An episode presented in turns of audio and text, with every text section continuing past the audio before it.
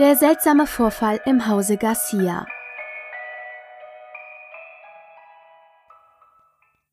Schon alleine durch die Tatsache, dass ich seit fast 20 Minuten Fahrt kein einziges Haus mehr gesehen hatte, hatte ich das Gefühl, dass dies kein schöner Besuch werden würde. Aber als ich den von braunem Laub übersäten Feldweg verließ und in die schmutzige, eher abschreckende als einladende Einfahrt einbog, verwandelte sich meine böse Vorahnung augenblicklich in eine grauenerregende Gewissheit.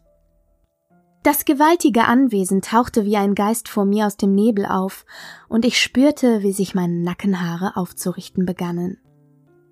Ein kalter Schauer überkam mich bei dem Anblick jenes Gebäudes, in welchem ich meine frühe Kindheit verbracht hatte. Es sah so unglaublich verändert aus, so düster und bedrohlich. Als kleines Mädchen habe ich jedes Wochenende bei Großmutter verbracht, und ich kann mich genau daran erinnern, dass es jedes Mal ein unbeschreiblich schönes Erlebnis war.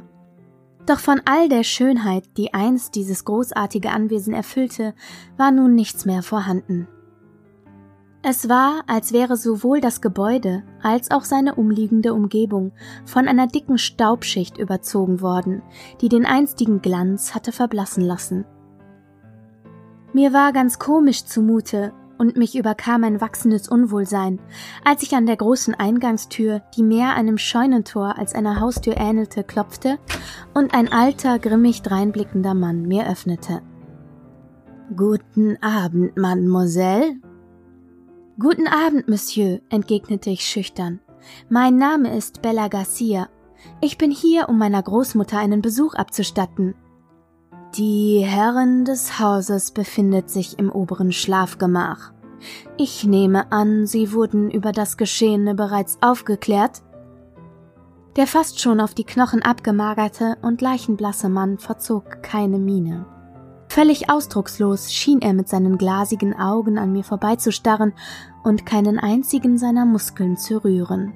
Er trug eine schwarze Butleruniform und balancierte eine große Hornbrille auf seiner unnatürlich großen Nase. Seine grauen Haare waren fast vollständig ausgefallen, und die, die sich noch auf seinem ansonsten kahlen Haupt befanden, waren unordentlich zur Seite gekämmt worden. Selbstverständlich wurde ich informiert. Eben aus diesem Grund suche ich sie auf. Der Grund für meinen Besuch lag in einem plötzlichen und völlig überraschenden Koma begründet, in welches meine Großmutter vor kurzem gefallen war. Ich habe sie nicht mehr besucht, seit ich und meine Mutter das Land im Jahre 1975 verlassen hatten, da sie sich irgendwann schrecklich mit meiner Großmutter gestritten hatte. Ich selbst habe nie erfahren, worum es in jenem Streit ging. Aber jetzt, da ich das Elternhaus verlassen und zudem auch noch einen Platz an der Pariser Ballettschule ergattert hatte, konnte ich meiner geliebten Großmutter endlich wieder einen Besuch abstatten, auch wenn sie von meinem Abstecher vermutlich wenig mitbekommen würde. Bitte folgen Sie mir. Ich werde Sie zur Herren hinaufgeleiten. Meine Großmutter war wahrlich eine Dame der alten Schule. Dieses Gemäuer schrie förmlich das Wort Adel aus allen Ritzen und das trotz seines hohen Alters wo ich gerade über hohes Alter nachdachte. Wie alt war Großmutter eigentlich? Erst jetzt fiel mir auf, dass Großmutter in meiner Gegenwart nie einen Geburtstag oder ähnliches erwähnte. Keinen Anhaltspunkt, dem ich hätte entnehmen können, wie viele Jahre meine Großmutter auf dem Buckel trug. Die Tür zum Schlafgemach öffnete sich mit einem grässlichen Knarren und ich kam mir vor wie in einem Geisterfilm. Im hinteren Teil des Raumes konnte ich nur ein einziges verdrecktes Fenster erkennen. Kein einziger Lichtstrahl schien durch das Glas. Der Raum war beinahe vollkommen in eine unheimliche Düsternis gehüllt. Weiter mittig im Raum stand ein großes, von Staub überzogenes Himmelbett. Lange graue Gardinen umhüllten die Stelle, an welcher meine Großmutter liegen musste. Als ich näher kam, hörte ich schwere Atemgeräusche, welche vermutlich von einem Sauerstoffgerät stammten. Vorsichtig zog ich eine der Gardinen zur Seite und müsste plötzlich einen Schrei zurückhalten. Die Frau, die dort vor mir lag, hatte rein gar nichts mehr mit der Frau gemeinsam, die mir damals solch eine wundervolle Kindheit beschert hatte. Nein, die Frau, die dort vor mir lag, war mehr tot als lebendig, ein mit Haut überzogenes Skelett, wenn man so will. Ihre grauen Haare waren teilweise ausgefallen, Ihre Falten glichen vielmehr tiefen Rissen, und sie war so sehr abgemagert, dass es so wirkte, als wären ihre hervorstehenden Knochen kurz davor, die dünne und aschfahle Haut zu durchbohren. Wie lange befindet sie sich schon in diesem Zustand? fragte ich mit einem deutlichen Stottern in der Stimme. Die Herrin begann bereits vier Monate vor ihrem Koma damit, drastisch an Gewicht zu verlieren. Die Ärzte versuchten sie künstlich zu ernähren, doch die Prozedur blieb wirkungslos. Vor genau drei Tagen schwanden ihr dann die Sinne, und seitdem ist sie das traurige Häufchen Elend, das nun vor ihnen liegt. Der Arzt hat versucht, sie weiterhin künstlich zu ernähren, doch auch in diesem Zustand zeugte das Vorhaben nicht von Erfolg. Ich muss Ihnen leider mitteilen, dass wir alle nur noch darauf warten, dass Gevatter Tod die Schwelle dieses Hauses überschreitet und die Herren von ihrem schrecklichen Leid erlöst. Laut des Arztes könnte dies bereits heute Nacht geschehen. Vorsichtig strich ich meiner Großmutter über die knochige Wange, und ich konnte eine heiße Träne nicht zurückhalten. In diesem Fall werde ich heute Nacht bei ihr bleiben. Morgen werde ich wieder abreisen müssen. Auch wenn es wahr ist, was Sie sagen, so wird dies mein letzter Besuch sein, und ich möchte jede Sekunde davon mit meiner geliebten Großmutter verbringen. Ich bin sicher, sie würde sich freuen, diese Worte von Ihnen zu hören. Wünschen Sie vielleicht etwas, Mademoiselle? Einen Tee oder ein Glas Wasser? Wir haben auch frisches Gebäck im Haus, wenn Ihnen der Sinn danach stehen sollte. Dankend lehnte ich ab und setzte mich auf einen kleinen Hocker, der sich direkt neben dem Bett befand. Die schweren Zeiger der großen Wanduhr waren abgebrochen, doch ein kurz darauf folgendes Läuten von dieser kündigte mir an, dass es bereits neun Uhr war. Von draußen drangen die unheimlichen Rufe von Eulen an mein Ohr, und ein geisterhafter Wind rüttelte an den Fensterläden und zog wie ein eiskalter Hauch durch die schmalen Ritze im Gestein, wodurch der ohnehin schon von Kälte erfüllte Raum noch eisigeren Temperaturen ausgesetzt war. Um mich ein wenig von der Kälte abzulenken, ließ ich meinen Blick an all den zahlreichen Gemälden und Bildern entlang gleiten, die an den Wänden aufgehangen waren.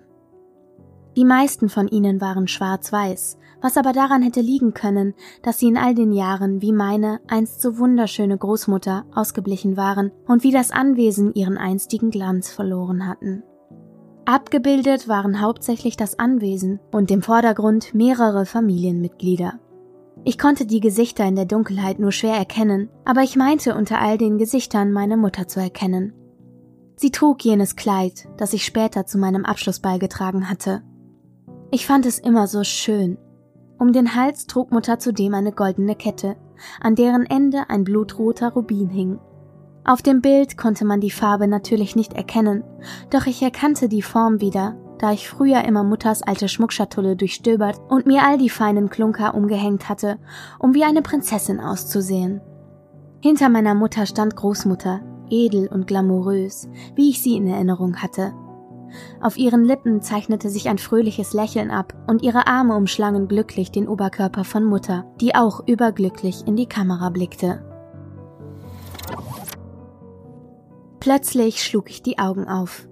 Verwundert sah ich mich um und erkannte, dass ich wieder auf genau dem Hocker saß, den ich neben dem Bett platziert hatte. Wann bitte war ich denn eingeschlafen? Selbstverständlich verspürte ich nach der langen Anreise eine gewisse Müdigkeit, doch diese war weiß Gott nicht so groß, dass ich einfach so in einen solch tiefen Schlummer gesunken wäre. Etwas irritiert sah ich hinüber zu der großen Wanduhr, doch noch im selben Moment erinnerte ich mich an die abgebrochenen Zeiger. Großmutters schweres Atmen war das einzige, was die bedrohliche Stille durchbrach und mir das Gefühl gab, nicht völlig alleine in diesem grässlichen Gemäuer zu sein. Seichtes Mondlicht fiel nun durch das dreckige Glas des Fensters und erhellte den ansonsten pechschwarzen Raum zumindest ein kleines bisschen. Mein Blick fiel wieder auf die Fotografien an der Wand, und erst jetzt fiel mir auf, dass die Bilder chronologisch geordnet waren, Jenes Bild, das ich betrachtete, bevor mich überraschend der Schlaf übermannte, war von 1967, zwei Jahre bevor ich geboren wurde. Das nächste Bild stammte aus dem Jahre 1970 und nun war auch ich auf dem Foto zu sehen. Mutter hatte zwar diesmal ein anderes Kleid an, doch den roten Rubin trug sie noch immer um den Hals. Großmutter hielt mich mit einem breiten Lächeln im Gesicht auf dem Arm, und ich gluckste fröhlich und lachte herzensfroh in die Kamera.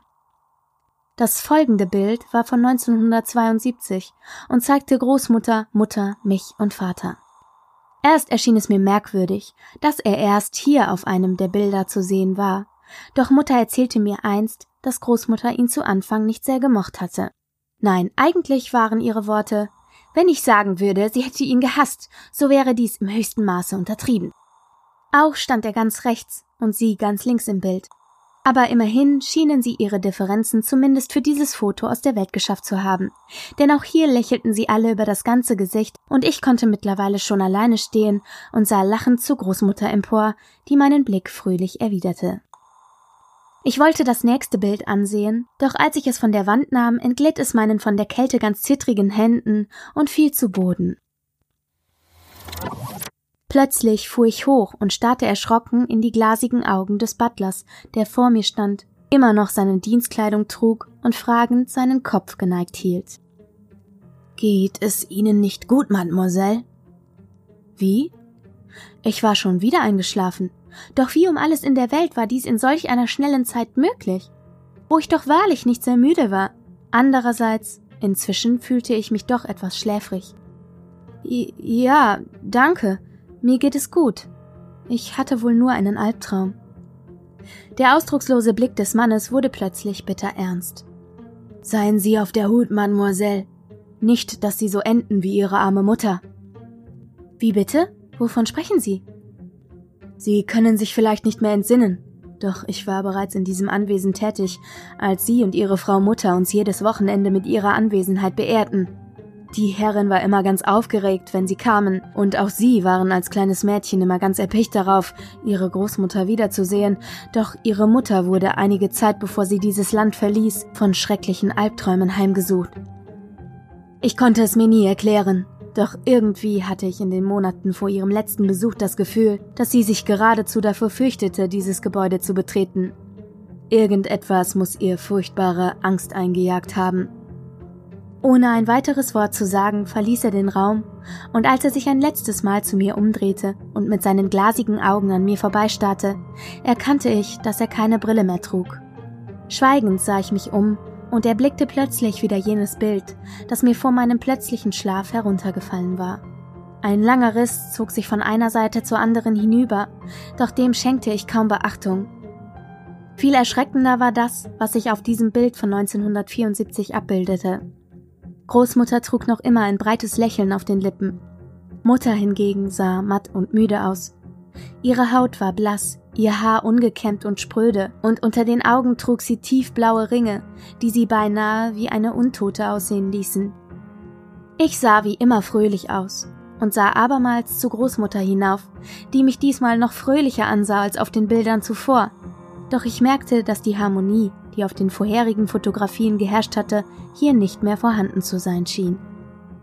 Eine Sache fiel mir jedoch besonders auf. Etwas, das mich nun nicht mehr nur verwunderte, sondern beinahe schon ängstigte. Statt des roten Rubins, der laut Mutter immer ihr liebstes Schmuckstück gewesen war, hing nun ein silbrig glänzendes Kruzifix um ihren Hals. Vorsichtig hängte ich das Bild zurück an die Wand, als mir plötzlich etwas höchst Beunruhigendes auffiel. Es herrschte auf einmal absolute Stille. Großmutters schweres Atmen hatte gestoppt, in großer Angst davor, dass sie während ich schlief gestorben war, wandte ich mich um und sah voller Entsetzen den knorrigen Schatten meiner Großmutter aufrecht im Bett sitzen. Mit einem lauten Schrei wachte ich plötzlich auf. Ein schwacher Strahl der aufgehenden Sonne fiel durch das nun geöffnete Fenster, und als ich mich umsah, erkannte ich voller Schrecken, dass ich mich in genau dem Bett befand, in welchem vor einigen Stunden noch meine Großmutter gelegen hatte. Ruckartig sprang ich auf und fühlte plötzlich eine starke Benommenheit, die meinen Körper zu durchströmen schien und mich dazu zwang, mich wieder hinzusetzen. Mein Blick fiel auf das Kopfkissen, auf welchem mein nun unglaublich schwerer Kopf gelegen hatte, und ich erkannte vertrocknete Blutreste auf dem weißen Stoff. Was war letzte Nacht geschehen? Habe ich das nur geträumt? Oder war meine Großmutter tatsächlich wie durch ein Wunder aus dem Koma erwacht, aus dem sie laut der Ärzte nie wieder hätte erwachen können Einige Minuten saß ich still da und versuchte mich wieder zu sammeln, bis ich ein weiteres Mal versuchte, meinen schweren Körper vom Bett zu erheben. Es gelang mir. Schwerfällig schlurfte ich über die hölzernen Bodendielen, und gerade als ich einen letzten Blick auf das Bett warf, bevor ich das Zimmer verließ, schweiften meine Augen hinüber zu dem letzten Bild, welches an der Wand hing. Nun ja, es war so gesehen nicht das letzte, aber auf allen darauf folgenden Bildern war lediglich meine Großmutter zu sehen. Nicht so auf jenem Bild, welches 1975 geschossen worden war. Mutter sah aus wie der wandelnde Tod, und ihre Augen waren fast geschlossen, so geschwächt sah sie aus. Großmutter war hingegen an Glamour nicht mehr zu überbieten, doch viel erschreckender war, dass nun auch ich einiges an Farbe im Gesicht eingebüßt zu haben schien, und das Lächeln, welches vorher stets auf meinem Gesicht zu sehen war, hatte sich scheinbar in Luft aufgelöst. Mutter hielt mich fest, fast schon besorgt umklammert, und ich erkannte, dass nun auch ich ein glänzendes Kruzifix um meinen kleinen Mädchenhals trug, den meine Großmutter, die unmittelbar hinter mir stand, lächelnd und beinahe gierig beäugte. Mademoiselle? Ich fuhr erschrocken herum und erblickte den Butler, der sich im Türrahmen platziert hatte und wie immer ein wenig an mir vorbeisah. Die Herrin erwartet Sie bereits unten. Ich sagte ihr, dass Sie heute wieder abreisen wollen, und sie wollte sich zumindest gebührend von Ihnen verabschieden. Nervös ging ich auf ihn zu. Diesmal trug er wieder seine Brille auf der Nase. Darf ich Sie etwas fragen, Monsieur? Zögern Sie bitte nicht, Mademoiselle. Warum tragen Sie denn eine Brille? Sie sind doch blind, oder nicht? Bitte verzeihen Sie mir vielmals, falls ich mich irren sollte. Die Gesichtszüge des Mannes formten abermals eine überaus ernste Miene. Sie irren durchaus nicht, Mademoiselle. Es ist nur so, dass ich seit meiner frühesten Kindheit eine Brille trug und mich seit meiner Erblindung vor vier Monaten noch nicht daran gewöhnt habe, dass ich sie nicht mehr aufsetzen muss. Es mag lächerlich klingen, doch es hat sich so sehr in meine alltägliche Routine eingebrannt, dass es mir nur selten auffällt. Ich wurde hörbar nervöser, und dies bemerkte der Mann auch, als ich ihn fragte, wie kam es denn zu Ihrer Erblindung? Ich habe zu lange in die Sonne gesehen, nach ungefähr vier Minuten war mein Augenlicht auf ewig verloren. Aber warum in Gottes Namen haben Sie so etwas getan? Seine Miene verfinsterte sich zunehmend, und er begann so leise zu reden, dass ich ein Stück näher an ihn heran musste. Weil sie einem nichts anhaben kann, wenn sie ihnen nicht in die Augen sieht. Schweigend verließ der Butler den Raum und verschwand. Auf meiner vor Schreck ganz blass gewordenen Haut begann sich eine Gänsehaut auszubreiten, und mein Blick fiel auf die Wanduhr, die von einer gläsernen Scheibe geschützt wurde, in der sich mein Spiegelbild abbildete. Auf meinem zarten, blassen Hals zeichneten sich zwei spitze Einstiche in der Haut ab, und plötzlich verstand ich, warum Mutter mich all die Jahre von Großmutter fernhalten wollte. Als ich unten im Flur angelangte, wurde ich bereits von meiner Großmutter erwartet. Von der knochigen Scheintoten war nichts mehr zu sehen. Stattdessen sah sie so lebendig und frisch wie nie zuvor in ihrem Leben aus. Ihr Haar war blond und voll, ihre Haut beinahe vollständig von den tiefen Falten befreit, und sie sah auch nicht mehr wie ein wandelndes Gerippe aus. Bella, Cherie, wie ist es schön, dich nach all den Jahren wiederzusehen. Ihr Blick traf mich wie ein Messerstich in die Brust. Dieser gierige, geifernde Blick jagte mir einen kalten Schauer über den Rücken, und ich verdeckte unauffällig die noch leicht blutende Wunde an meinem Hals, als sie die Treppe hinaufkam und mich umarmte. Ich war mir nicht sicher, doch es fühlte sich fast so an, als würde sie an meinem Hals riechen, während sie mich fest umschlungen hielt. Verzweifelt versuchte ich mich von ihr zu lösen und so schnell wie möglich aus diesem Haus zu entkommen. Ich, ich freue mich auch wahnsinnig, dich wiederzusehen, Großmutter, Leider muss ich dir mitteilen, dass ich sogleich wieder abreisen muss. Sie ließ von mir ab und lächelte mich an. Aber ja, Cherie, Robert hat mir bereits alles berichtet. Aber jetzt, da du nicht mehr so weit von mir entfernt wohnst, können wir uns ja wieder wie in alten Zeiten an den Wochenenden treffen. Was meinst du? In meinem Hals bildete sich ein großer Kloß, den ich nur schwerlich hinunterschlucken konnte. Verzweifelt versuchte ich mir meine Nervosität nicht anmerken zu lassen, doch ich fürchtete, dass mich spätestens der beunruhigte Klang meiner Stimme verraten würde. Gerne, brachte ich gerade noch so heraus, bevor ich meine Jacke anzog und beinahe fluchtartig diesen schaurigen Ort verließ. Ich stieg in mein Auto, winkte meiner Großmutter, die sich mitten vor der großen Eingangstür hingestellt hatte, startete den Motor, und während ich jenes unheimliche Anwesen verließ, das mir bis letzte Nacht so wundervoll in Erinnerung geblieben war, warf ich einen letzten Blick in den Rückspiegel. Ich erinnerte mich, dass, wenn ich Großmutter damals mit Mutter besuchte, sie bei unserer Abreise stets im Türrahmen stand und uns so lange hinterher winkte, bis unser Auto vollends hinter der nächsten Kurve verschwunden war. Doch als ich in den Spiegel blickte, sah ich nur die offenstehende Tür. Von Großmutter hingegen fehlte jede Spur. Ich kam nie wieder zurück.